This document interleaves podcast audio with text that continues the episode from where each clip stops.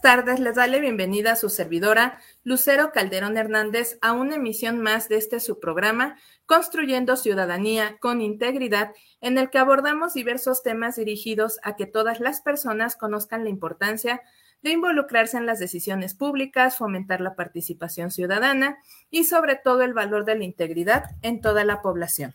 El día de hoy nuestro programa se titula Hablemos de valores y principios, por qué son importantes en nuestra vida diaria, para el cual tenemos grandes invitadas e invitado.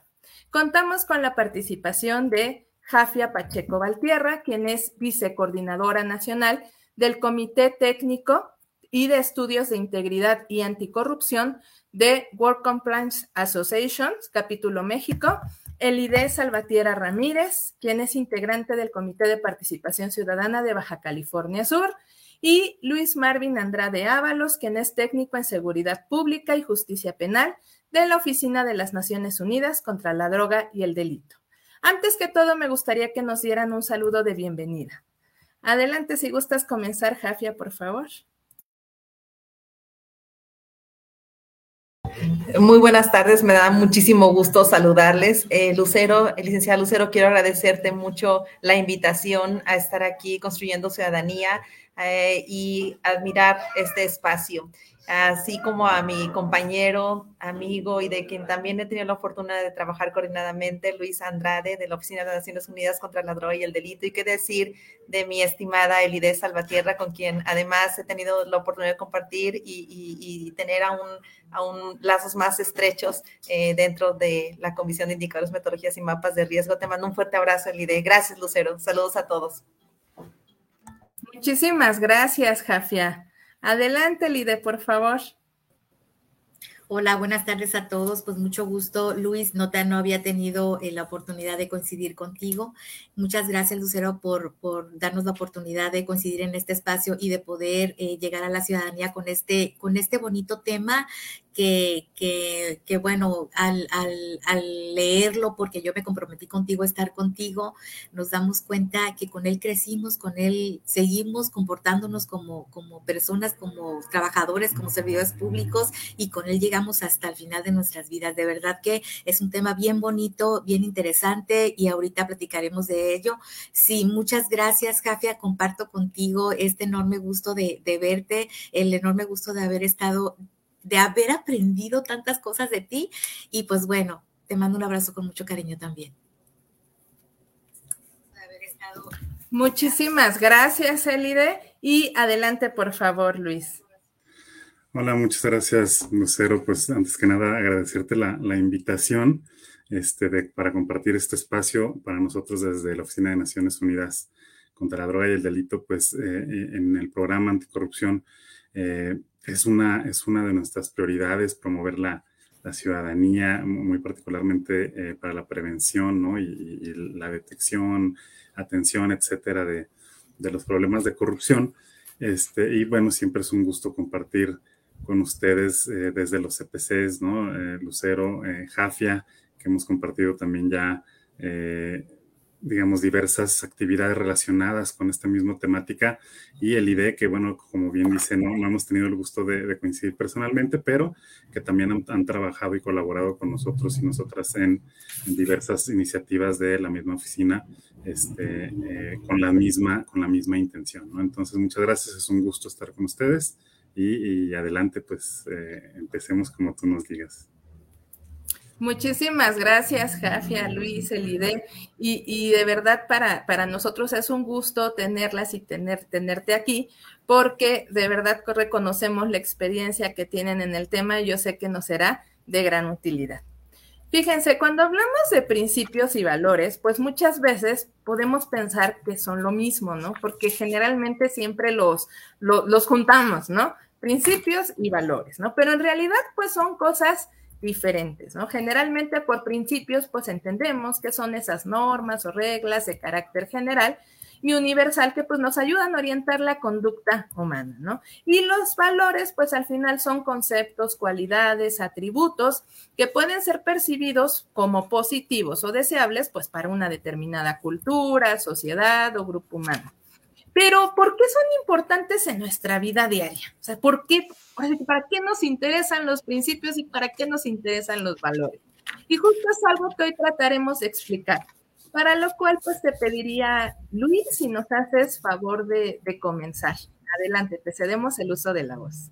Híjole, yo dije, a ver, que empiece alguien más para seguirle luego la pista, no se crean. Este, eh, como bien dices, bueno, eh, yo creo que eh, bueno, hoy vamos a platicar un poquito, o, bueno, yo quiero empujar un poquito esta plática hacia eh, el tema de, la integridad pública, el tema de la corrupción, pero bueno, también cuál es el rol de la ciudadanía en, ese sentido, ¿no? O sea, digamos, en nosotras, nosotros, qué tenemos que hacer, cómo nos, cómo nos involucra, ¿no? Desde una esfera personal y luego ya después también, pues cómo nos vamos integrando a nuestras distintas esferas sociales, ¿no? Pues casa, escuela, este, comunidad, etcétera, eh, y, cómo esos principios justamente pues van forjando, ¿no? Van forjando al final de cuentas lo que, lo que sucede o lo que se refleja en el contexto de la sociedad en la que hoy eh, nos desempeñamos, ¿no? Ya sea nacional, global, etcétera, ¿no? O digamos, va alcanzando todos los niveles.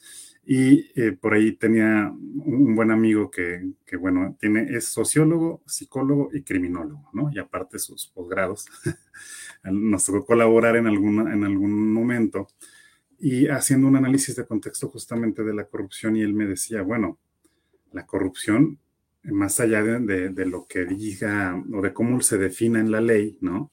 Que pues ese es el aprovechamiento de los recursos públicos para el beneficio privado, este, que como lo define, ¿no? Eh, eh, digamos, aquí en México eh, la normativa, pero bueno, la corrupción es un concepto que va más allá, como bien dices, cuando hablamos ya de principios, valores, cuando hablamos de ética, de integridad, pues el concepto es mucho más amplio, ¿no? Lo que dice, lo, corrupto es lo que es contrario a lo íntegro, ¿no? O sea, digamos, eh, más allá de, cometer un delito, por ejemplo, hablando, por ejemplo, de, delitos de corrupción, pues bueno, uno puede corromper un servicio, ¿no? Uno puede corromper eh, su comunidad, uno puede corromper este, una dinámica en la escuela, o, etcétera, ¿no? Simple y sencillamente actuando, eh, eh, digamos, en, un sentido distinto a lo que consideramos o lo que está considerado como adecuado, ¿no? Entonces, bueno, pues claro, cuando lo pensamos así, eh, como este amigo nos decía, ¿no? Pues la corrupción es, es tan vieja como la, la, humanidad, ¿no? O sea, digamos, desde siempre hay un concepto de bien y mal y desde siempre algo se puede corromper este, eh, de cualquier, en cualquier esfera, ¿no? Y eh, hablando de esto mismo, pues eh, él ponía un ejemplo que yo siempre por ahí relato. Dice, bueno, el problema es que esos principios que, empezamos a forjar en, en, casa, dice, pues el primer gran problema es cuando, cuando vienen, por ejemplo, él pone ese ejemplo, ¿no? Se vienen a buscarnos a la casa o nos llaman a la casa y decimos, diles que no estoy. Y entonces, ¿qué dice el niño? Ah, bueno, pues se vale mentir, ¿no? Se vale, se vale, pues mi mamá lo hace, mi papá lo hace, este, no está mal. Entonces, de ahí empezamos a forjar un poco una idea eh, corrupta, vamos a llamarlo en ese sentido, como ya estamos platicando ahorita, digamos, contraria a, lo íntegro, ¿no? Este, de cómo percibimos esa realidad en la que nos estamos desarrollando y eh, por ejemplo, ahí el otro día ponía un ejemplo, eh, digamos, a quien nos acompañe que, sea abogado o abogada, me entenderá mejor, pero bueno, para el, auditorio, pues cuando alguien se roba o, se, o, toma una pluma que no es suya y se la lleva, pues en estricto sentido estaríamos diciendo que se robó la pluma, ¿no? Y esa, esa conducta es exactamente la misma que si te robas 250 millones de dólares de un contrato público. Es la misma. El daño es diferente, sí, el alcance es diferente, pero la conducta es la misma. Entonces, cuando nosotros vamos perpetuando esas conductas eh, a nivel de principio, a nivel de nuestro actuar diario, que ya tiene que ver con nuestros principios, con nuestros valores, con nuestra ética, pues entonces eso empieza a permear, ¿no? Y entonces, pues en todos lados es eh, el clásico, pues hágame un favor, ¿no? Pues nada más me voy a estacionar aquí cinco minutos, ándele, déme chance, etcétera, y se empieza a generalizar. Y cuando eso se generaliza, entonces, esos principios y valores que rigen a nuestra sociedad permiten mucha, mucha de, estas, de estas actitudes que pueden ser contrarias a esos principios y valores considerados íntegros éticos, ¿no? Que, estamos queriendo promover en nuestra sociedad. Entonces, de alguna forma, eh, yo siempre les digo también, y esto es una, opinión este, eh, controversial de repente, porque dicen, bueno, es que las grandes, los grandes fraudes, los grandes casos de, de corrupción. De millones y millones de dólares. Digo, ok, pero por ejemplo, eh, Transparencia Internacional en su Latinobarómetro nos dice muy claramente, ¿no? A partir de estudios y de, un estudio de opinión que hacen, en realidad más del 50% de, de, la corrupción que se presenta este, en los países latinoamericanos, pues es la corrupción del día a día, ¿no? La de ventanilla, le dicen, ¿no? La, de, la de la tesorería, la del policía, la del servicio público, no sé, por decir algo de salud, este, para pagar esto, para pagar aquello. Esa es la, esa es la corrupción que más, eh, digamos, que más se contagia y que más normalizamos también, que ya la vemos como algo normal, ¿no? Este, decimos, ah, bueno, eh, les, por ahí yo les ponía un ejemplo y piénsenlo. Eh, es muy común ver de repente que cuando, cuando alguien nos recibe o nos, vamos a decir, vamos a, a, un servicio público y nos pasan rápido y nos atienden bien, hasta sentimos que debemos algo, ¿no? porque es como, bueno, oiga, no, pero muchas gracias y a la otra le traes un regalito, ¿no?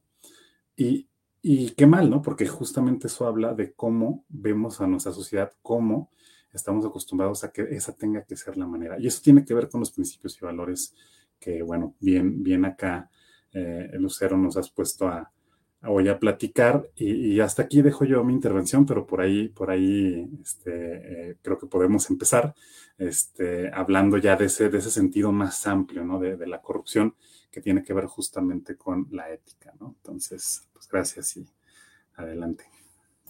Muchísimas gracias, Luis. Y, tienes mucha razón en toda esta parte. De hecho, fíjense, el programa pasado platicábamos justo de la parte de la normalización de la corrupción, ¿no? Y creo que va muy de la mano con esto que nos, que nos dices el día de hoy, ¿no? Ya, ya, o sea, se nos hace normal que te atiendan mal, ¿no?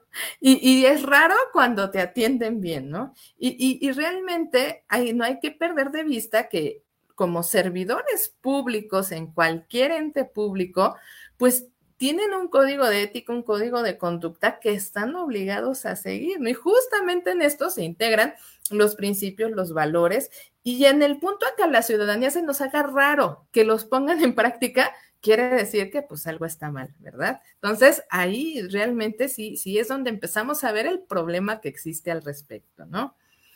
Adelante, Elida, por... Perdón, para cerrar justo lo que dijiste, porque lo, llevaste mucho al ámbito público, pero está bien. Pero al final de cuentas, las personas que, ejercen o ejercemos en su momento eh, el poder público somos personas.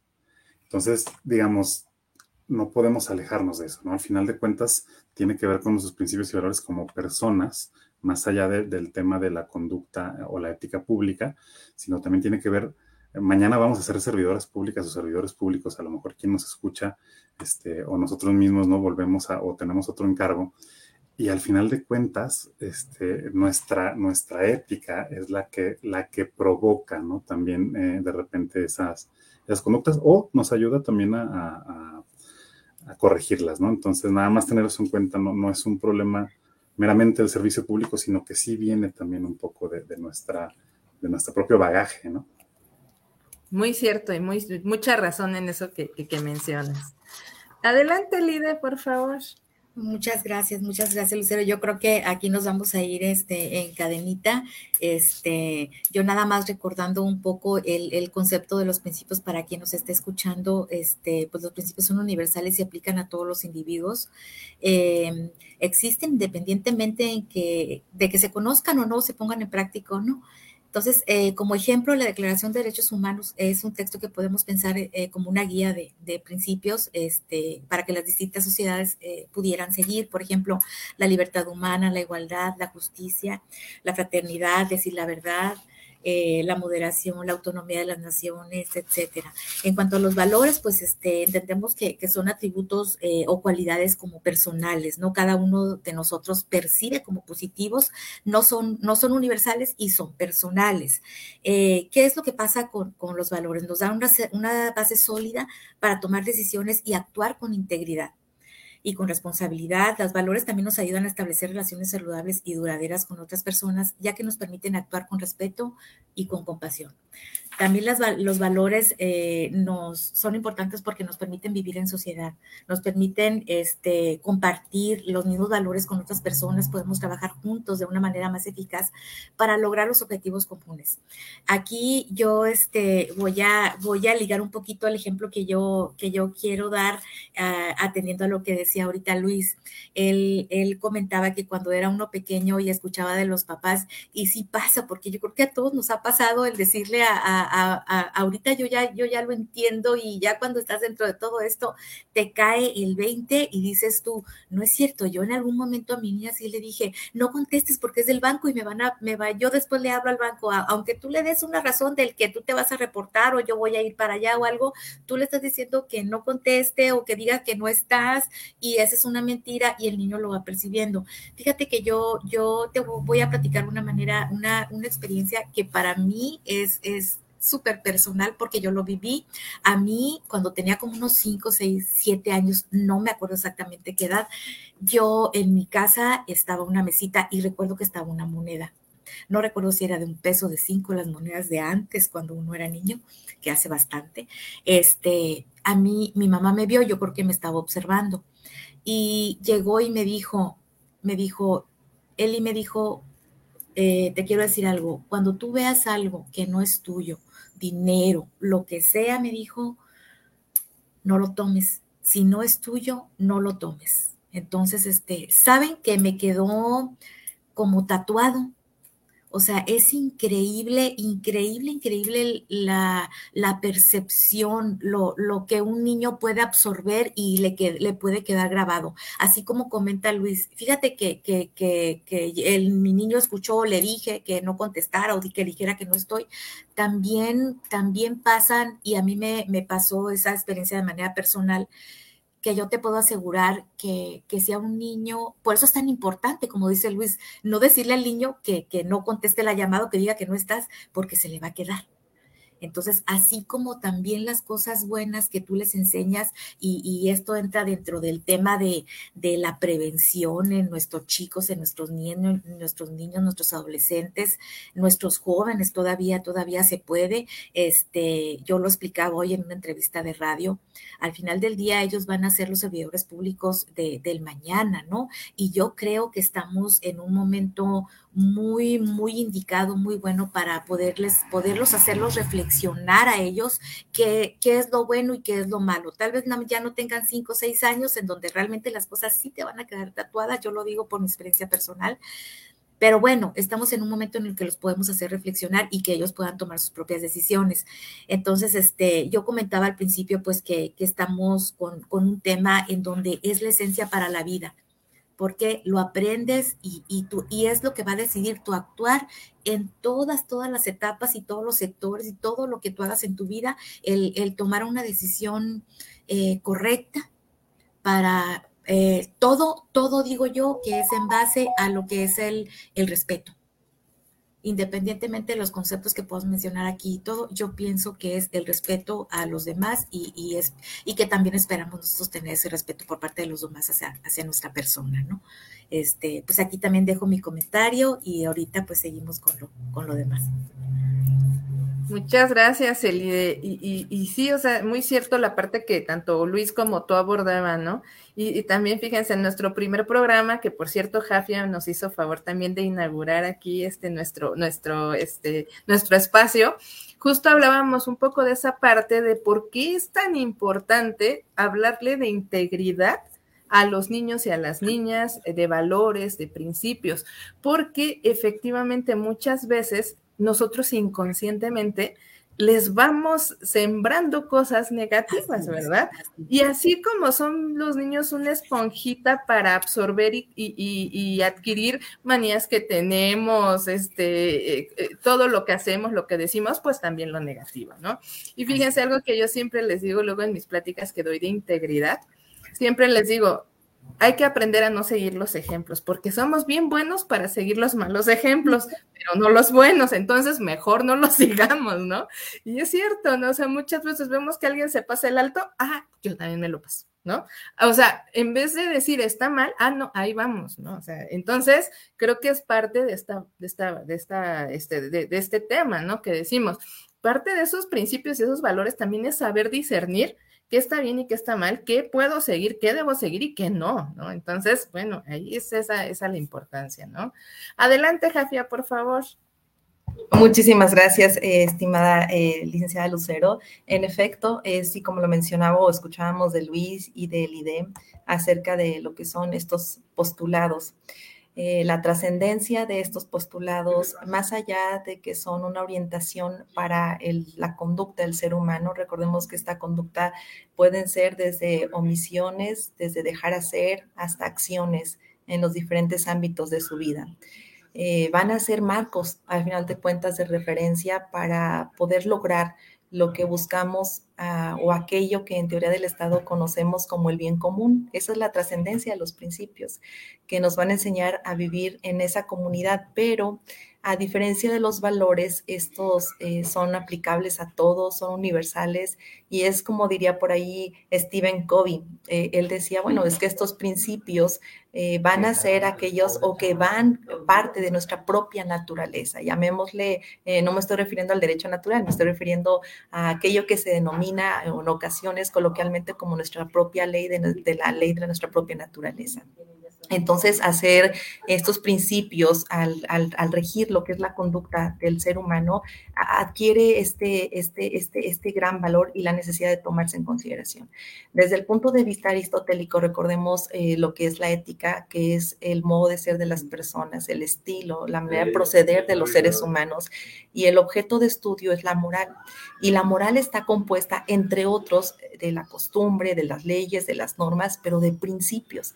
Y recuerden que la moral nos va a marcar lo que es debido, lo indebido, conveniente, inconveniente, pero la ética tomada como disciplina ha tenido validez, de tal suerte que podemos eh, hacer o, invocar un postulado porque nos rige a todos, porque nos va a ayudar a tener esa armonía y a conseguir el bien para todos de manera que satisfaga intereses particulares y los intereses colectivos, entre lo que es bueno, entre lo que es debido, entre lo que es conveniente eh, y, que, nos rige a final de cuentas esa conducta en lo individual y en lo colectivo.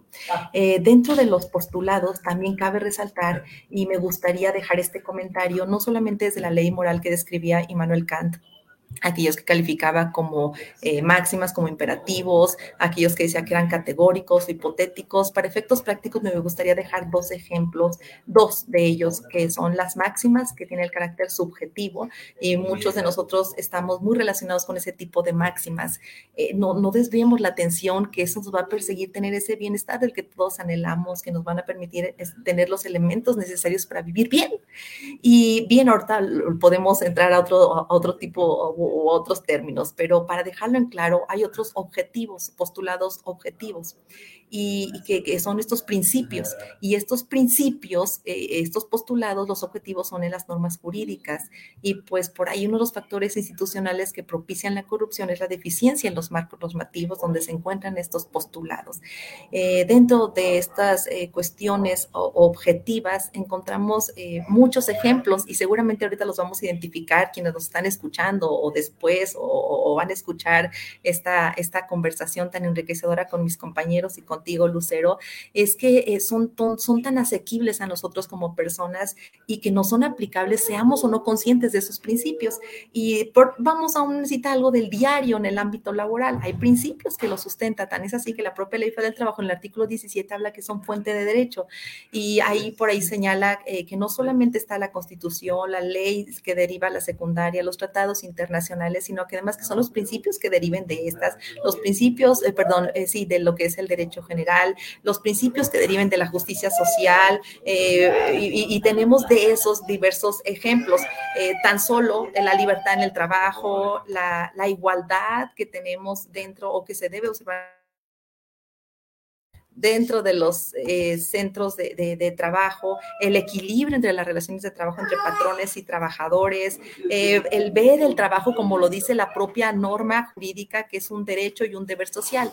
Entonces, tenemos como eh, síntesis de lo que son estos principios, el decir, bueno, estos principios no solamente los encontramos como máximas que regulan y que van a guiar nuestras conductas como seres humanos, van, a, van, a, van a guiar hasta en ámbitos todavía más eh, o, aquellos que consideramos en los sistemas económicos macros, llamémosle así, eh, no nada más entre las relaciones entre familias, las relaciones con, nuestra comunidad, las relaciones con nuestro municipio, con nuestro estado, con nuestro país. estamos hablando que son toma de decisiones, son base de toma de decisiones políticas, son la base de toma de decisiones de sistemas económicos, por ejemplo, uno de ellos que es la libertad, un principio, y es, es la decisión que tiene el ser humano de explotar su propio potencial, pero también la libertad en cómo la ejerce en diversos ámbitos como es lo económico la libertad económica, la no intervención del Estado en esa libertad económica, eh, y cuando interviene, entonces nos oponemos a otras teorías, las otras teorías eh, como lo es, eh,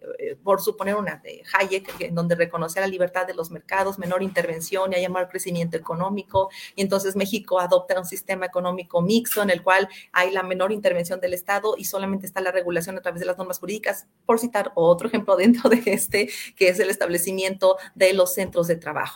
Eh, entonces nos damos cuenta que estos postulados realmente son muy importantes porque no nada más nos permiten esas relaciones interpersonales en nuestras escuelas, la libertad que se ejerce en la escuela y cómo se ejerce esa libertad mientras no daña a mi compañerito de escuela, cómo ejerce esa libertad dentro de mi familia de tal manera que respete la voluntad de los otros miembros y coadyuve a su vez para nuestro crecimiento familiar, nuestro crecimiento económico, cómo aplicar esa libertad en la democracia de tal manera eh, que se respeta la voluntad de la mayoría que se manifiesta a través del voto.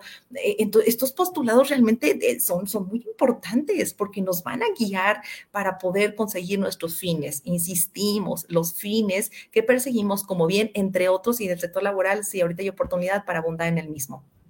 Pero a diferencia de, tener estos principios y de hablar de los valores, y es el último aspecto, eh, que, son además esas, eh, que son, son, cualidades, que son atributos del ser humano, que a diferencia de los, de los principios, de esos postulados que encontramos en normas jurídicas eh, de manera objetiva o en las máximas, que son los dos que tomamos de toda la división de estos postulados, nos van a dar aquellas cuestiones o cualidades que deseamos en el ser humano.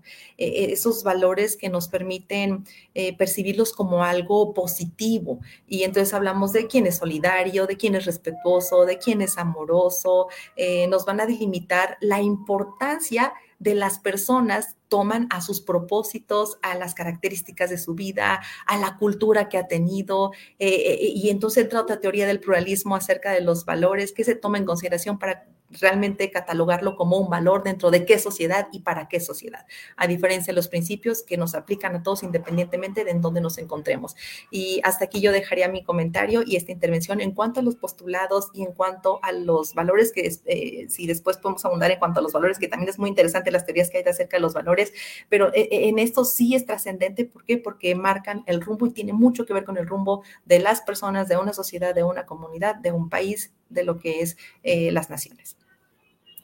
Muchísimas gracias, Jafia. Y la verdad, muy interesante toda esta información que, nos compartes, que nos, ahora sí que, que, nos, nos sitúas bien en, en, algo bien, bien, eh, pues la diferencia clara, ¿no? O sea, cómo los, los principios van, van, son de manera universal, como ya lo mencionábamos y ya lo mencionaba también el IDE y todo.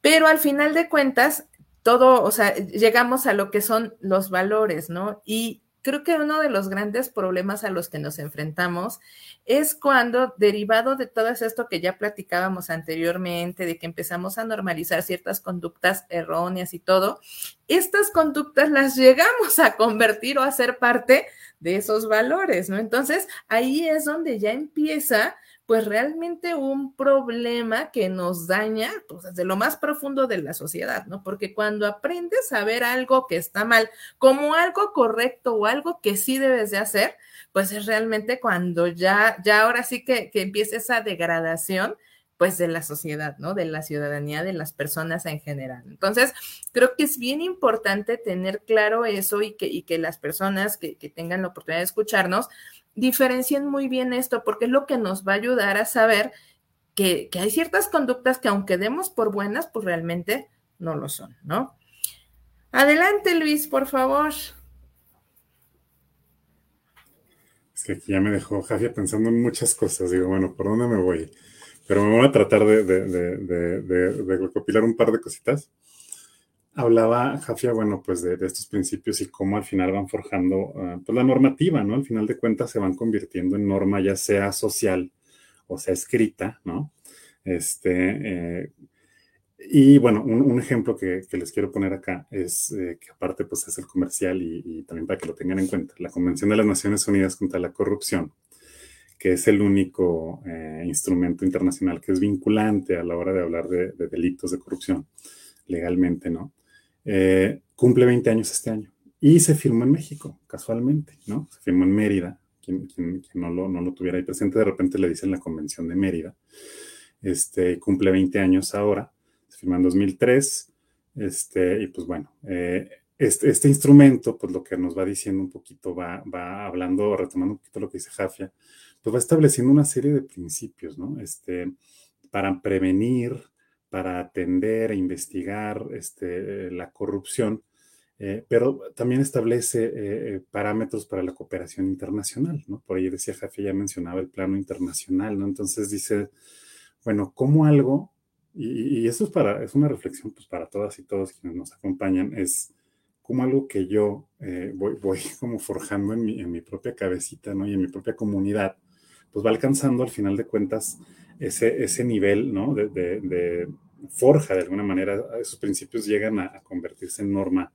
eh, en este caso internacional, ¿no? Y entonces tiene que ver como con este contexto de cómo, de cómo nos relacionamos eh, desde nuestro desde nuestra, eh, ¿cómo se llama? Beneficio privado, desde, nuestro, desde, desde, nuestra esfera privada, pues con lo público, ¿no? Muy particularmente cuando hablamos de corrupción, pero bueno, generalmente pues con nuestra sociedad. Y en esto, en, uno de los principios que establece la, la convención es la corresponsabilidad social.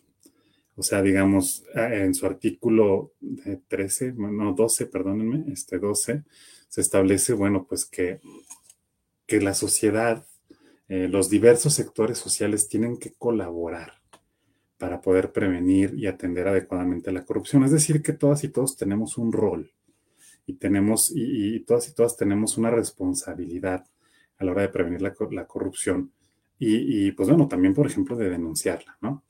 Y esto se relaciona también en el prólogo este, de, la, de la misma convención, inicia diciendo, ¿no? Pues que, que la corrupción es un problema que nos afecta en todas las esferas, en todos los ámbitos de nuestra vida.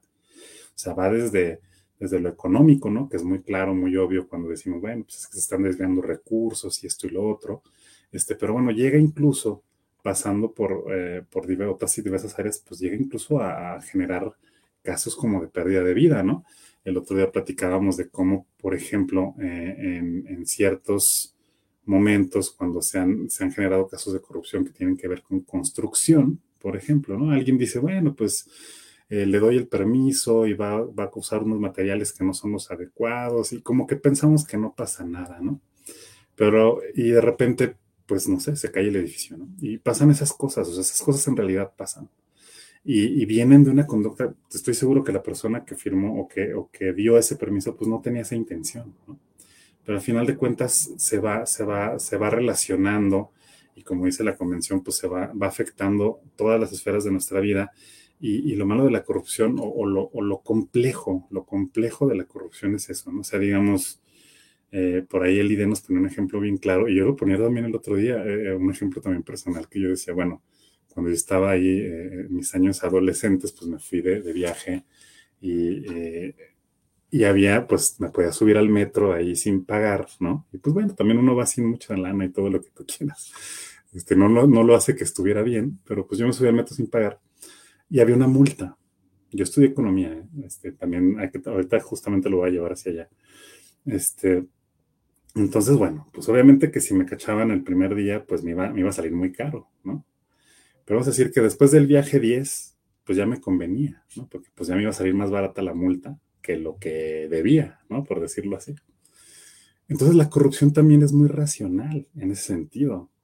O sea, al final de cuentas, y, volviendo, y ya que Jafia mencionó por ahí algunos economistas interesantes como Hayek etcétera, este, y eh, por mencionaste otro, ahorita me acuerdo, este, pues Adam Smith, ¿no? Este, el principio, ¿no? De, decir, bueno, pues eh, eh, yo hago lo, lo, que me da más utilidad a mí, y eso, al final de cuentas, la suma de las utilidades pues, se vuelve la utilidad colectiva. No necesariamente, ¿no? Y también Jaffe habló del bien, del bien común y de lo que decía Kant en ese sentido de, del bienestar social. ¿no? Entonces, Kant se va un poco como, bueno, sí, pero tiene que ser correcto, ¿no? Ya le, ya le pone como ese freno, porque si no, bueno, sí se vuelve una locura, pero al final de cuentas la corrupción es, eh, o, este, o este tipo de, de, de violaciones éticas, se relacionan mucho con lo que con lo que a mí me beneficia. Al final de cuentas puede ser que, en el largo plazo, cuando todos hacemos lo que nos place, pues entonces volvemos a lo que llamaban el estado de naturaleza y entonces pues todos contra todos, ¿no? Todos contra todas, este, etcétera. Pero si no, si no tenemos presente, eh, digamos, esta, como estos principios y valores que dice Jafia tienen que formar o tienen que establecer una serie de normas para que nosotros podamos relacionarnos mejor con nuestro entorno, pero también, pues por ahí, eh, algunos de esos contractualistas que dicen, bueno, la verdadera libertad es, es seguir lo que dice la ley, ¿no? O sea, de alguna forma, porque yo estoy poniendo mi voluntad en estas normas, entonces, pues tener eso en cuenta también, ¿no? O sea, no, no es que la norma no va en contra de la propia naturaleza, no. Simple y sencillamente, eh, por ahí también alguien citaba de inicio que la idea la, la, carta, eh, bueno, este, los este, derechos humanos, ¿no? Este, al final de cuentas, eh, pues ese es el límite, ¿no? Cuando yo empiezo a violentar la esfera, la esfera de los derechos de la otra persona, ese es el límite, ¿no? A veces es, a veces es difícil eh, verlo cuando en temas de corrupción, este, cuando ah, nos relacionamos con bienes, con, bienes eh, económicos, financieros, etcétera, porque pues tiene mucho que ver con eso. No, no nada más, pero tiene mucho que ver con eso.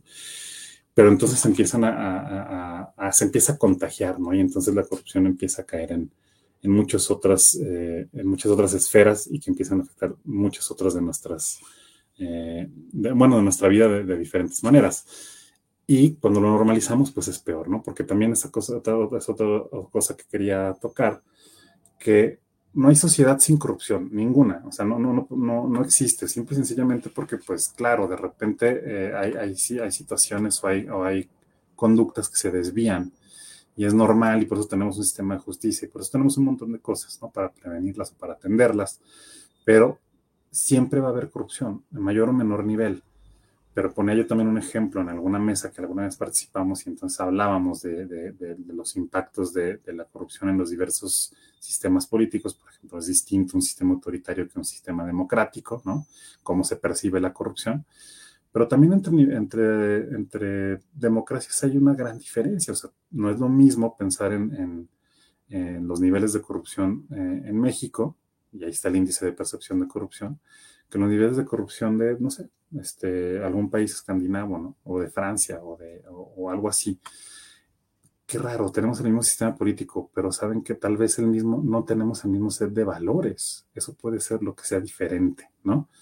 Entonces tenemos los mismos sistemas políticos, tenemos las mismas oportunidades de cierta manera, pero los valores, pero los principios, pues se, se van formando en normas socialmente aceptadas o no, o a lo mejor en el día a día, que pues muchas veces abren la puerta a este tipo de conductas. Entonces, tratando ahí de, recopilar un poquito lo que decía Jafia y este, y bueno, y también llevando la reflexión de qué me toca a mí como persona, como ciudadano, como ciudadana, hacer para evitar, pues, que, o, para promover que lo que se normalice, que lo que, lo que vaya eh, llegando a, convertirse en norma eh, escrita o, social, pues sea aquello que, nos conviene más, digamos, a largo plazo, nos conviene más a nivel de, bienestar social y, este, y no necesariamente, pues, el todos contra todos, saber quién se queda con, con lo más que pueda, ¿no? Este, entonces ahí está la corresponsabilidad que marca la, la, convención, ¿no? Todos y cada una tenemos responsabilidades, obligaciones y para los unos y para los otros, o sea, es, es, estamos interrelacionados. Y si no entendemos esa parte, este, pues no, no va a pasar más que lo que está pasando, ¿no? O sea, digamos, tenemos que trabajar en conjunto, pero todo empieza desde una esfera personal, ¿no? Y, ahorita les platicamos un poquito más de, de, qué hemos hecho en ese sentido y de cuál es tal vez esa puerta que consideramos que puede ser una gran ventaja desde la ciudadanía para la prevención de la corrupción. Entonces, hasta acá. Gracias. Muchas gracias, Luis. Pues antes que todos somos colegas, ¿qué crees? Que yo también soy economista. este... Me siento tan solo. Sí, exacto, mira. Sí, y, fíjate, eh, muy cierto, muchas veces la parte también de, de, las conductas que hacemos adecuadas, inadecuadas y que muchas veces terminan convirtiéndose en actos de corrupción, pues muchas veces son justificadas por la parte económica, ¿no? Bueno, pero es que no tengo dinero, bueno, pero es que esto me va a ayudar a salir del hoyo en el que estoy, de las deudas que tengo, bueno, mil, mil motivos podríamos tener, ¿no? Entonces, ahí es donde, donde de repente está muy delgada esa línea, ¿no? Fíjense, hoy, hoy casualmente es día 9, ¿no? Y como ustedes saben, los días 9, pues se, se, reconocen como días por la integridad, ¿no? Y, hablando de, de, de, de, principios, hablando sobre todo de la parte de valores, cuando hablamos de la integridad, pues es, esa, es uno de los de fundamentales y de los primordiales, porque justamente ese es aquel que nos, que nos eh, incluye, digámoslo así, ¿no?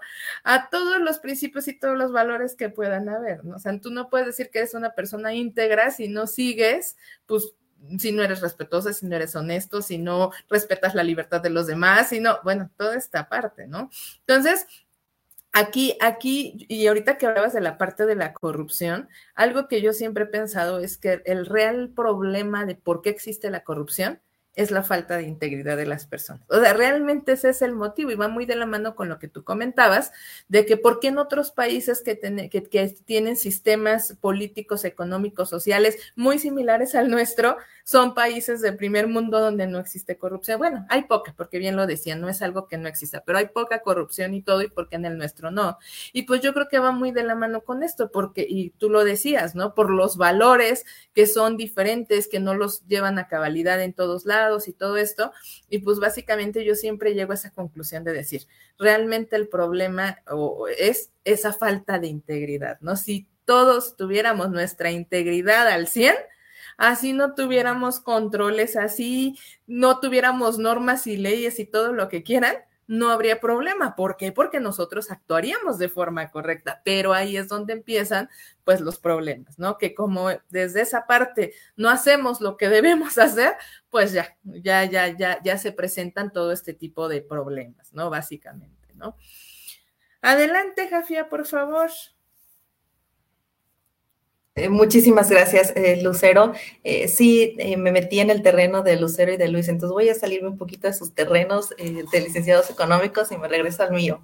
respecto a, los principios y valores, como hace unos instantes mencionaba, que van a regir al final de cuentas la manera de que somos, cómo logramos nuestros fines y marcan el rumbo al final de un país distingos de valores, por ejemplo, la cultura, en los que también podemos encontrar inmersos eh, manifestaciones. La cultura tiene que ver, o dentro de sus raíces, tiene que ver con eh, cultivar. Eh, directamente a cuestiones de la, de la, agricultura, cómo se lleva una siembra, cómo se tiene una cosecha y los frutos que tenemos. Y parte de esas siembras son los principios y son los valores. Y yo voy a eludir a dos cuestiones importantes aludir, no eludir, aludir a dos cuestiones importantes que estamos viendo ahorita, como lo es eh, lo que está pasando en Acapulco y en cuestión de un desastre y, por ejemplo, ahora lo que está en boga, que son iniciativas de la reducción de la jornada de trabajo. Y ustedes van a decir, ¿eso qué tiene que ver con los principios? ¿Eso qué tiene que ver con, con los valores? Bien, eh, dijimos que dentro de los principios se los podemos encontrar de manera objetiva en las normas jurídicas.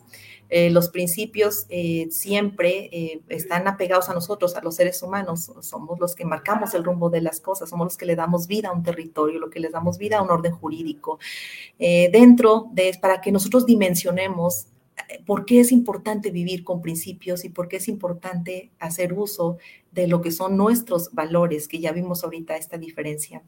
Y dentro de las normas jurídicas o dentro de lo que son los valores, por ejemplo, encontramos la ética pública, que es el conjunto de cualidades que nosotros aspiramos a ver en los servidores públicos. Pero por otro lado, también están los principios eh, que rigen como la igualdad. La igualdad es un valor que se recoge en el siglo XIX, eh, cuando se conquistan los derechos económicos, sociales, culturales y ahora ambientales, los conocidos como los DESCA. El valor que ellos defienden es la igualdad, que es eh, al final eh, lo que aspiramos las sociedades, que todos podamos acceder sin limitación, sin restricción alguna a lo que son nuestros derechos, a lo que son nuestras libertades. El que todos podamos tener derecho a una vivienda, pero no cualquier vivienda, una vivienda digna, eh, que estén en zonas que puedan estar seguras, que es una de las obligaciones que tiene la ley de protección civil, que es a lo que voy a, aterrizar en los desastres de Acapulco, eh, que son los atlas de, de, riesgo, en donde vemos las zonas, el peligro de cada zona. Todos los municipios deben de tener un, atlas de riesgo, todos los estados deben de tener, de conocerlo, todo el país debe de conocer qué riesgos tenemos, en dónde construir, en dónde no construir, el, grado de peligrosidad, a qué eventos podemos eh, presentarnos. Recuerden que hay fenómenos y algo que eh, se me escapa ahorita el nombre del autor, pero decía, no, no todo, lo tengo publicado en Twitter, así que lo pueden, pero no me acuerdo ahorita el nombre del autor, pero eh, eh, lo que decía, no, no, no, no podemos normalizar que un, eh, que un fenómeno de esa naturaleza desemboque en un desastre. Es decir, que perturbe tanto a una comunidad que interfiera en su estilo de vida, que se irrumpan los empleos, que, se, que, que, no exista la manera en un momento dado de continuar esa percepción y que no solamente es una percepción la que se busca a través de un trabajo, estamos hablando de dependientes económicos, no se puede ver, eh, no se puede irrumpir así de un momento a otro eh, cuando hay conductas que pudieron tener una eh, preverse. Y entonces, dentro de, los, de una gestión de riesgos de desastres, hay tres actitudes que se deben de, tres cosas que se deben de tomar en cuenta porque está la intervención del hombre en en sector público o sector privado, porque también están las constructoras, está la calidad de valores y principios que también imperan las constructoras de cómo construyeron, quién les dio la licencia. Y ya no voy a entrar en más detalles porque entonces agrandamos más esta situación. Pero el, punto al que voy es que definitivamente si encontramos sus principios de manera objetiva en las normas jurídicas, eh, cómo las obedecemos de tal manera que es un servidor público eh, de, calidad y que además eh, una responsabilidad inmediata, sí es cierto que recae en particulares, pero sobre todo en la calidad de respuesta conforme al artículo primero constitucional en la que se deben de garantizar los derechos humanos, se deben de respetar por las autoridades, eh, se deben de hacer acciones de prevención, de proteger y de promover los derechos humanos. Esas son obligaciones de las autoridades, ¿no? Y que obedecen a a esos principios y a esos valores que imperan en el sector público, pero que también imperan en la comunidad, de tal manera que qué hacemos para enfrentar y no tener rapiñas, de qué tal manera hacemos para respetar el que le corresponde al otro en medio de mi libertad y ya por ende sabemos a dónde voy en respecto a este desastre. Con medidas preventivas que se debió haber adoptado, tener capacitación al personal para responder de manera inmediata, es hacerse, no solamente vigilar que se haya hecho bien la construcción, sino que se tuvieron que haber hecho visitas periódicas para ver que estaban cumpliendo con las normas para no tener o peligrar, eh, tener acciones inmediatas como la búsqueda de personas desaparecidas, eh, como tener los refugios adecuados donde la comunidad ya supiera dónde pudiera ir en dado caso de este grado. Eh, es un desastre ya, cuando un desastre es porque ya rompió mi, mi armonía de mi comunidad comunidad. ¿Y cómo es posible que por no poner en práctica y como servidor público apegarme a las normas jurídicas, que es la que contiene mis principios, hay caras, hay responsables, hay nombres, hay responsables? Y entonces se distorsiona el derecho. Al tener una distorsión, entonces creemos a lo más puro y natural es el significado de la corrupción. De que es una distorsión. Es se corrompe, se deshacen lo que son las normas jurídicas. Y entonces, ¿qué nos espera? ¿Cómo vamos a conseguir la finalidad que nos rigen los principios y los valores que nos ayudan a vivir en comunidad para lograr nuestro fin último, que es el bien común como lo que es o lo que persigue por completo un Estado. A ese grado están los principios y a ese grado están los valores. Y termino con una cuestión o con otra cuestión. Eh, las jornadas, además que no me toca, eh, ya ahorita no me va a alcanzar a tocarlo, no sé si más adelante cuestión laboral de la reducción de la jornada, pero más adelante hablamos de eso, que también es otro tema que está en boga y vamos a ver cómo están los principios y los valores para resolver esa reducción de las jornadas. Bien, pero, pero ahorita no voy a eso. Al punto al que voy es que, fíjense, hay un comentario muy interesante que están haciendo aquí en las redes de, de esta temática y dice, Angélica Arellano, que le mandamos un saludo, dice, hoy en día los valores están muy degradados. Ojo, dice, es importante que todos asumamos nuestra responsabilidad de promoverlos. Efectivamente, hay una corresponsabilidad, porque somos personas y las personas estamos en el ámbito privado o en el ámbito público, ¿no? A fuerza. Entonces, eh, cuando dicen degradación, y cuando hablamos entonces, ¿a quién le corresponden los principios y valores? Somos las personas y las personas tenemos un concepto que se llama dignidad.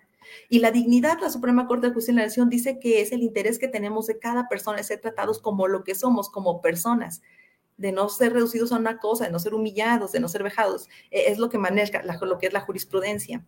Y degradar, degradar, una de las connotaciones que tiene es hacer menos la dignidad, hacer menos a las personas de lo que merecemos.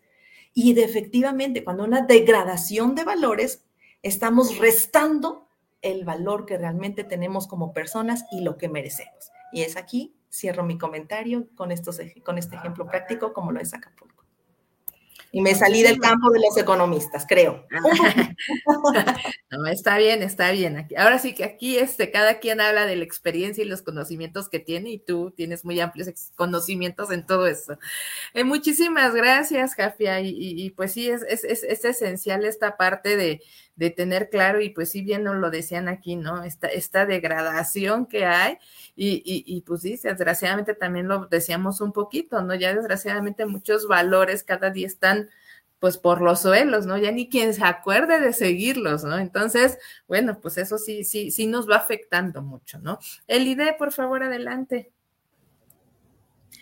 Ok, bueno, este, pues gracias, Lucero. Eh, bueno, voy a ver si trato, voy a tratar de ordenar mis ideas y, ver este, la manera de transmitir esto como, como, a mí me gustaría. Yo al principio comenté que, que, los principios y los valores son la esencia de, todo, ¿no? Incluso de toda nuestra acción, nuestra actuación en el transcurso de nuestra vida.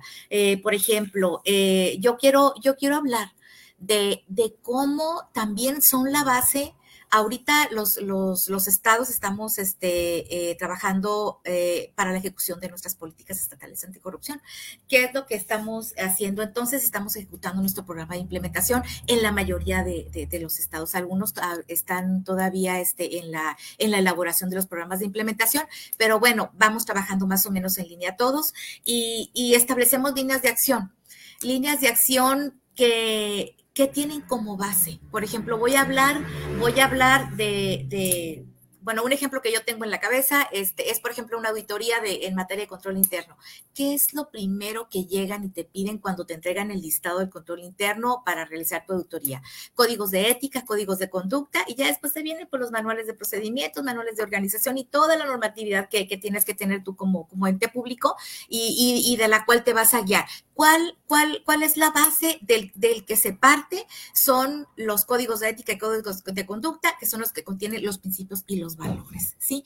Definitivamente son la base para las conductas deseables en las entidades públicas o en los entes públicos de los gobiernos, este, tanto nacional como, como los locales, ¿no?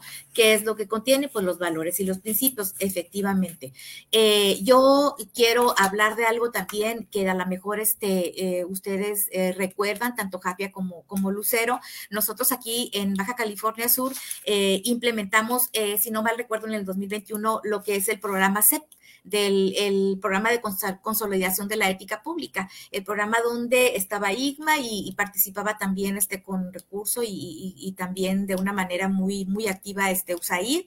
Entonces, ¿qué era, ¿qué era lo que se buscaba con este programa que era aplicado a los servidores públicos?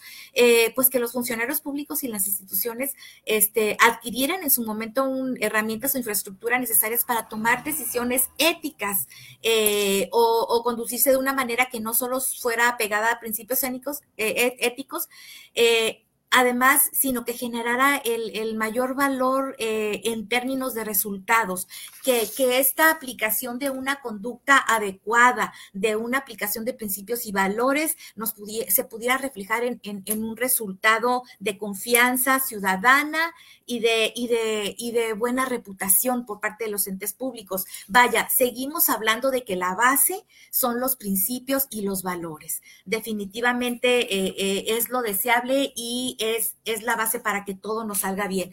Aquí les quiero platicar también eh, que el 10 de octubre del 2023 la Contraloría General del Estado hizo el lanzamiento este, a nivel Estado de la estrategia Zona Libre de Corrupción.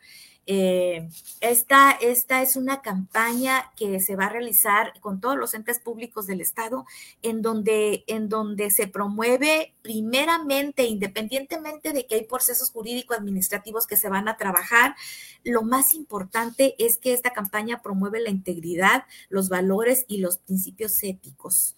Entonces, este, ¿qué es lo que nosotros eh, queremos o qué es lo deseable? Pues que, que, que podamos llegar a tener un, un, el gobierno deseable, ¿no? Entonces, ¿qué es, qué es, qué es lo que pasa este, con lo que platicaban ahorita todos, Luis, Lucero, Jafia? Que, que, que tal vez nuestras raíces, eh, en cuanto a que estén eh, bien, bien implantados los principios y los valores en nuestras personas, eh, no, nos hacen llegar a, determinar que, que, los procesos fáciles o los, o los trámites fáciles o las decisiones fáciles nos van a hacer más fácil la vida, pero la verdad es que no poco a poco todo se va volviendo una bola de nieve hasta que las cosas se hacen más grandes y ya después no sabemos, no se sabe ni cómo salir de ellos, ni, ni cómo hacer las cosas. Ahora, por ejemplo, nosotros proponemos actividades como líneas de acción este, para atender líneas de acción del programa de implementación de la política estatal anticorrupción. Estamos trabajando aquí en el Estado con órganos internos de control.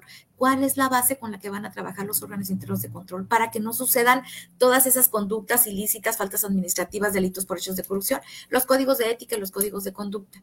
Entonces, por eso es que ahorita este, a un trabajador que, que, que, no lo haya firmado de enterado o que no haya firmado de que los conoce o que no lo recibió impresos y que lo no recibió por medio de correo electrónico, se vuelve hasta una llamada de atención porque precisamente se le, se le está tratando de dar la importancia que, requiere y que tiene, ¿no? Este tema de los principios y los valores. Entonces, eh, no, no, no sé, pero yo lo que quiero transmitir es que hasta para para ejecutar las actividades con las que vamos a atender el programa, programa de implementación y atender nuestras políticas estatales, nos vamos a basar prácticamente en todos los temas, integridad, sistema educativo, este, órganos internos de control, fiscalización, todos nos son basados en valores y principios.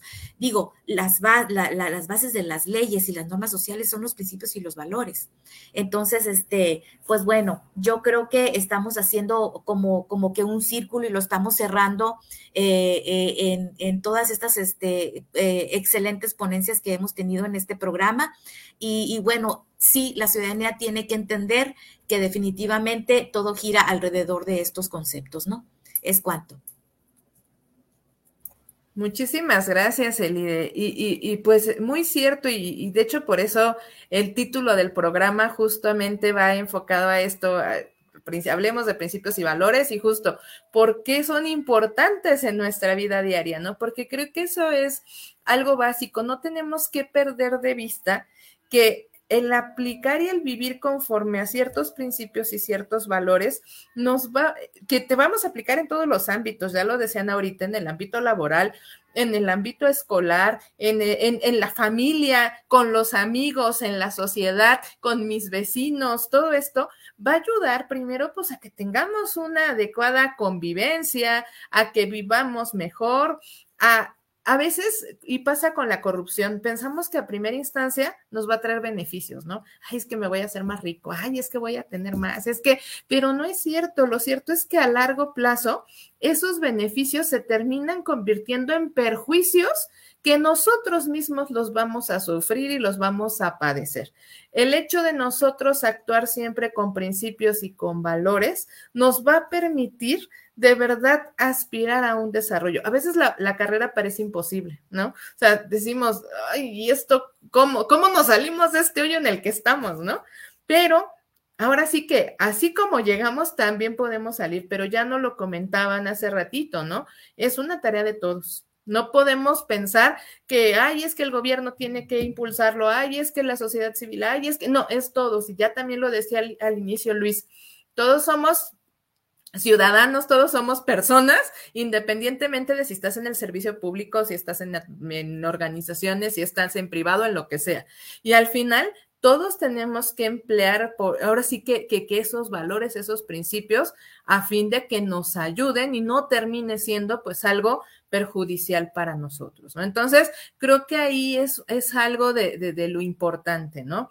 Antes de pasar a la parte de las reflexiones finales, me gustaría leerles algunos de los comentarios que tenemos. Ya Jafia nos hizo favor de leer uno de ellos, por si también ustedes quieren retomarlo como parte de las conclusiones y reflexiones finales, adelante.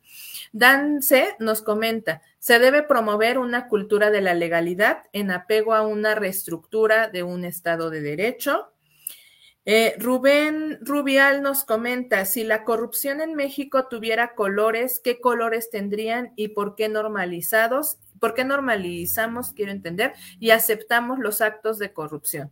¿Será genético o social? Saludos desde La Paz, Baja California.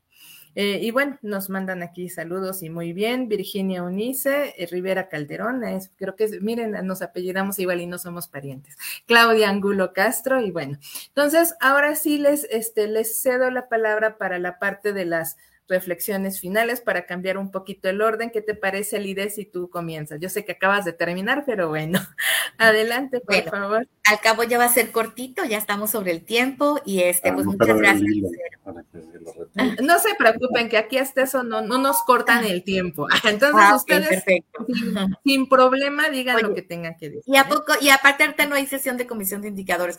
Bueno, hablo, creo que se me está agotando la batería, espero que no se me cierre. Este, bueno, los valores este, son fundamentales para establecer nuestra identidad y nuestra ética eh, personal. Nos permiten vivir con integridad, respeto y responsabilidad y nos ayudan a establecer relaciones saludables, duraderas, con otras personas.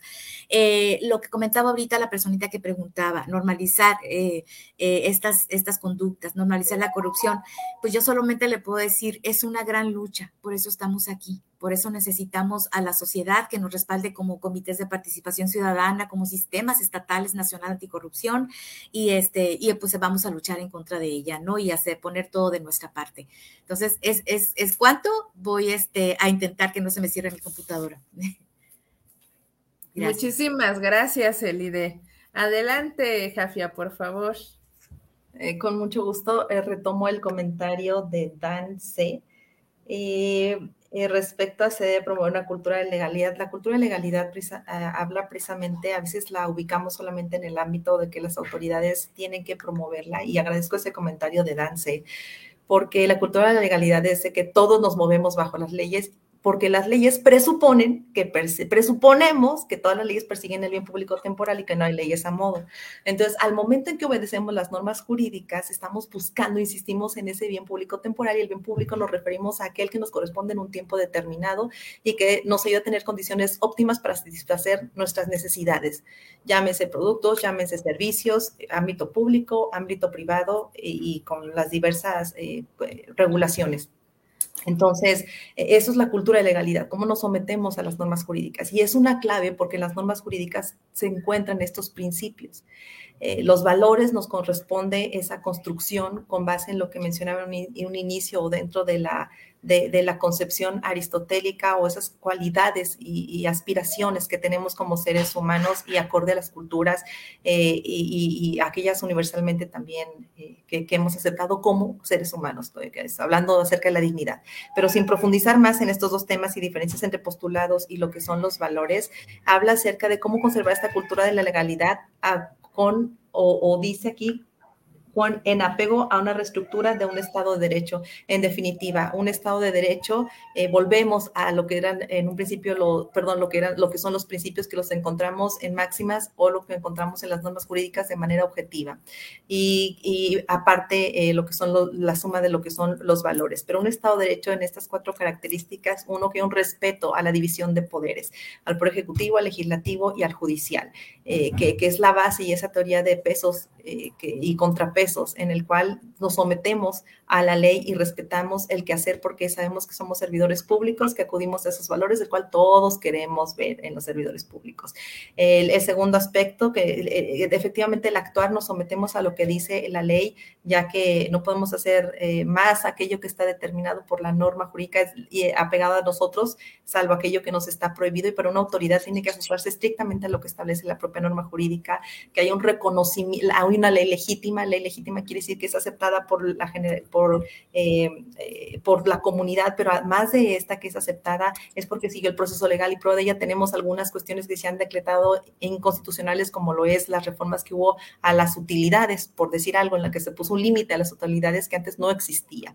Eh, estamos citando un ejemplo de una norma jurídica sin ver colores, sin ver partidos, estoy en una norma jurídica o la recién reforma al presupuesto del Poder Judicial, donde nos toma en consideración, por citar un ejemplo, a una comisión de Justicia y entre otra comisión para ver lo que es el presupuesto y que ataca directamente a crecimientos eh, de implementación de lo que es el, Poder Judicial en, sus reformas. Es, es, un ejemplo. Es un ejemplo de otras tantas normas jurídicas que existen, de tantas iniciativas, y eso carece de una ley legítima. Al carecer de una ley legítima, estamos hablando que es un factor institucional que propicia la corrupción. Y por último, el reconocimiento de los derechos y lo que son las garantías. Es decir, no solamente no hablar, porque ayer veíamos en una disertación antier de que me decían, bueno, es que nosotros vemos los derechos, pero algo como que, ah, el derecho a la vivienda, ah, el derecho a la salud, eh, como algo soñado, como algo imaginario. Y no es así. El reconocimiento de los derechos precisamente también tiene que ver con la calidad de la garantía que tenemos al mismo, por ejemplo, el derecho de acceso a la justicia. Y, esto que tiene que ver, esto tiene mucho que ver con los principios que estamos, que, que obedecemos y que se encuentran en las normas jurídicas, que nos permiten tener servicios de calidad, que nos permiten tener normas jurídicas que realmente están presuponiendo el bien público temporal, que, que quien, quien está a cargo de las legislaturas de los estados, en el Congreso de la Unión, quienes detentan el poder ejecutivo municipal, en los diferentes órdenes de gobierno, que quienes estamos en la casa, eh, eh, eh, trabajando en nuestro hogar con nuestros pequeños, con nuestro esposo, somos capaces de respetar lo que está con los vecinos y por acá el Código Civil del Estado de Coahuila nos permite cortar las ramitas del árbol del vecino, pero si nos llega y nos ensucia nuestro, nuestro, patio, pero no lo vamos a hacer, primero vamos a ir a conciliar con el vecino que nos está ensuciando la cochera, ¿verdad? Entonces, ¿a qué me refiero con todo esto? Que tiene que ver con los valores con los que estamos creciendo en sociedad y que se maximiza al grado que comenta Dan C se maximiza hasta el grado de tener realmente un estado de derecho, en el cual se hayan observado estas cuatro características y podamos entonces decir lo que persiguió la última generación de derechos, eh, eh, que son los derechos de justicia, de paz, de solidaridad. Pero tenemos que aprender primero que somos sujetos cuya base de esos principios y esos valores es la dignidad, es el propio ser humano. Hasta ahí cierro el comentario. Muchísimas gracias, Jafia. Adelante, Luis, por favor. Pues me dejaron abrir y me dejaron cerrar. Está bien. me tocó, este, pero eh, bueno, ahí retomando un poquito también los comentarios que nos dejaban en, las redes y eh, un poquito también lo que dice Jafia, pues alguien decía de qué color es la corrupción. Eh, eso es lo malo, ¿no? Que, es de todos colores, ese, es el problema y por eso hablaba yo hace rato de la complejidad de la corrupción, ¿no? O sea, digamos, mm, pónganse cada quien, eh, quien nos escucha ahora, hacer un pequeño eh, examen de conciencia, de decir, bueno, pues sinceramente, a veces la salida más fácil es, es decir que no, ¿no? O sea, como, como hacerte hacerte menso, hacerte mensa, ¿no? O sea, como eh, evitar, evitar la consecuencia.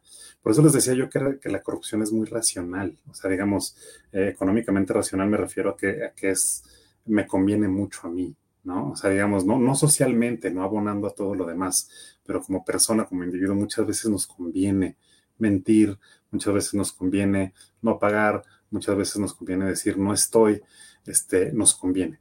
Eh, entonces, ese es el problema. Y cuando eso se junta con lo que está diciendo Jafia del Estado de Derecho, con una tasa, unas altas tasas de impunidad como existen en México, que son altísimas, y una muy baja denuncia y una normalización. Fíjense ahí ya cómo se van encadenando tantas cosas. Entonces no pasa nada. Pero también Lucero nos decía, no, es que si pasa. Cuando se empieza entonces todo a sumar, este, entonces sí pasa. Porque, pues cuando soy el único que dice que, el único, vamos, vamos, a poner un ejemplo hipotético, ¿no? Cuando soy el único que miente, pues entonces yo voy agarrando un poquito de todo, ¿no? Pero si entonces aquí Jafia también empieza a mentir, pues entonces ya somos dos que nos estamos ahí peleando de repente como que nos hacemos y como que agarramos y como que no. Pero si ya somos los cuatro, pues entonces se hace un caos, o sea, literalmente. Y eso es lo que va degradando el Estado de Derecho, eso es lo que va, eso es lo que va generando más impunidad, etcétera. Y eso, y eso es lo que tiene que ver con los valores y la integridad, literalmente. Yo no lo voy a hacer porque lo hace Jafia, yo no lo voy a hacer porque lo hace Luis, o sea, eso está mal. Y entonces, aunque me tiente a hacerlo, porque a veces sí me conviene, eso es donde entran los principios, los valores para decir no lo debo de hacer, lo voy a denunciar. Oye, no pasó nada, no importa, pero ya lo denuncié. O sea, digamos, ya puse yo una alerta aquí, ¿no? Y, por ejemplo, los CPCs trabajan mucho con ese tipo de cosas. Este, y eh, por eso, pues, no, no es que tenga colores, tiene todos los colores, ¿no? Ese es el problema. y todas y todos somos partícipes. Y digo somos porque somos, o sea, todos también de repente, pues decimos, no estoy. Todos también de repente, este, pues llegamos un poquito más tarde al trabajo, ¿no? Este, o no contestamos esa llamada que dices, híjole, ahorita no le quiero contestar. Eso, al final de cuentas, tiene que ver con principios y valores que se van, que se van, parece que no, pero luego se van sumando, ¿no? Eso es lo que estamos diciendo. Pero pues también digo yo, yo quiero dejar, más allá de, de, dejar puros problemas en esta mesa, pues vamos a dejar también algunas soluciones, ¿no?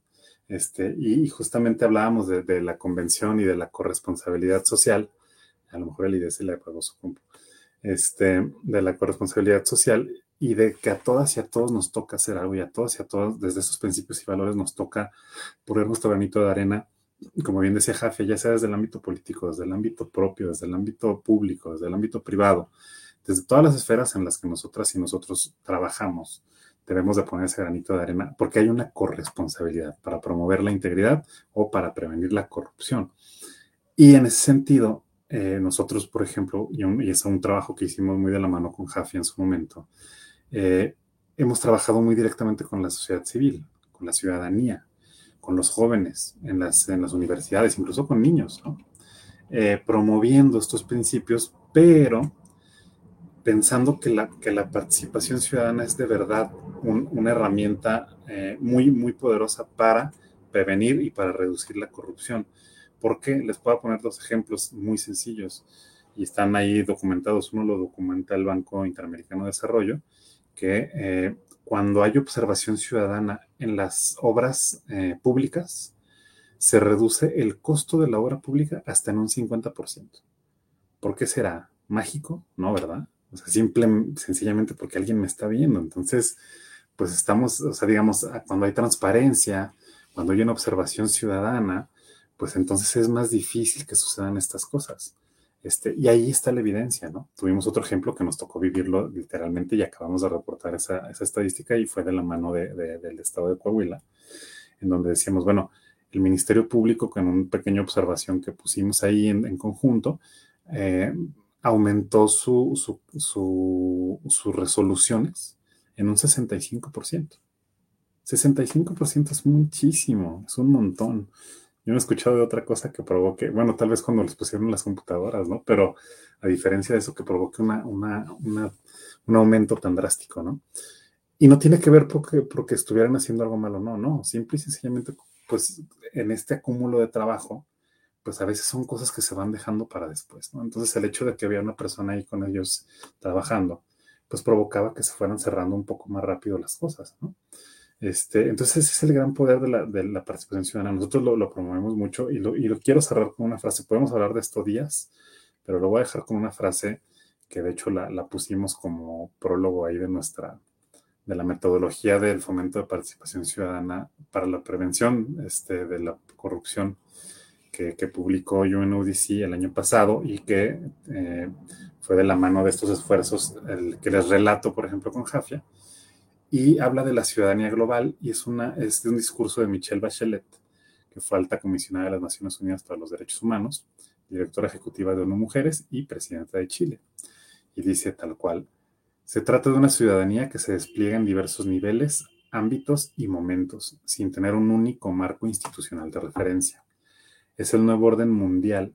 Ella busca ampliar sus alcances y ejercer un rol democratizador de las decisiones públicas que puedan afectar severamente los aspectos básicos de nuestras sociedades, especialmente de la vida concreta de las personas, especialmente de las minorías y grupos postergados.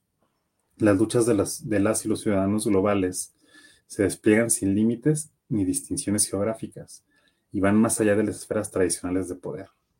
Su objetivo es defender la dignidad humana y promover la responsabilidad social o la solidaridad internacional, en la cual la tolerancia, inclusión y reconocimiento de la diversidad no solo ocupa un lugar central de su discurso, sino también de su práctica, importantísimo, ¿no? lo que se refleja en la multiplicidad de actores involucrados en las acciones de ciudadanía global. Y eso es lo que tratamos, por ejemplo, de, promover. Y cuando hablamos de ciudadanía, a eso nos referimos. Son principios y son valores puestos a la disposición de todas y de todos. Pues muchas gracias. Con eso cierro. Muchísimas gracias, Luis. Y pues de verdad, muchísimas gracias a, los tres eh, por su participación, por sus comentarios y por este, este enriquecedor este, plática que tuvimos hoy creo que nos dejaron claros muchos aspectos de la importancia de, de, vivir conforme a principios, conforme a valores, de tener claro qué son unos, qué son otros, cómo nos beneficia y cómo nos perjudican cuando no se aplican como se deben aplicar.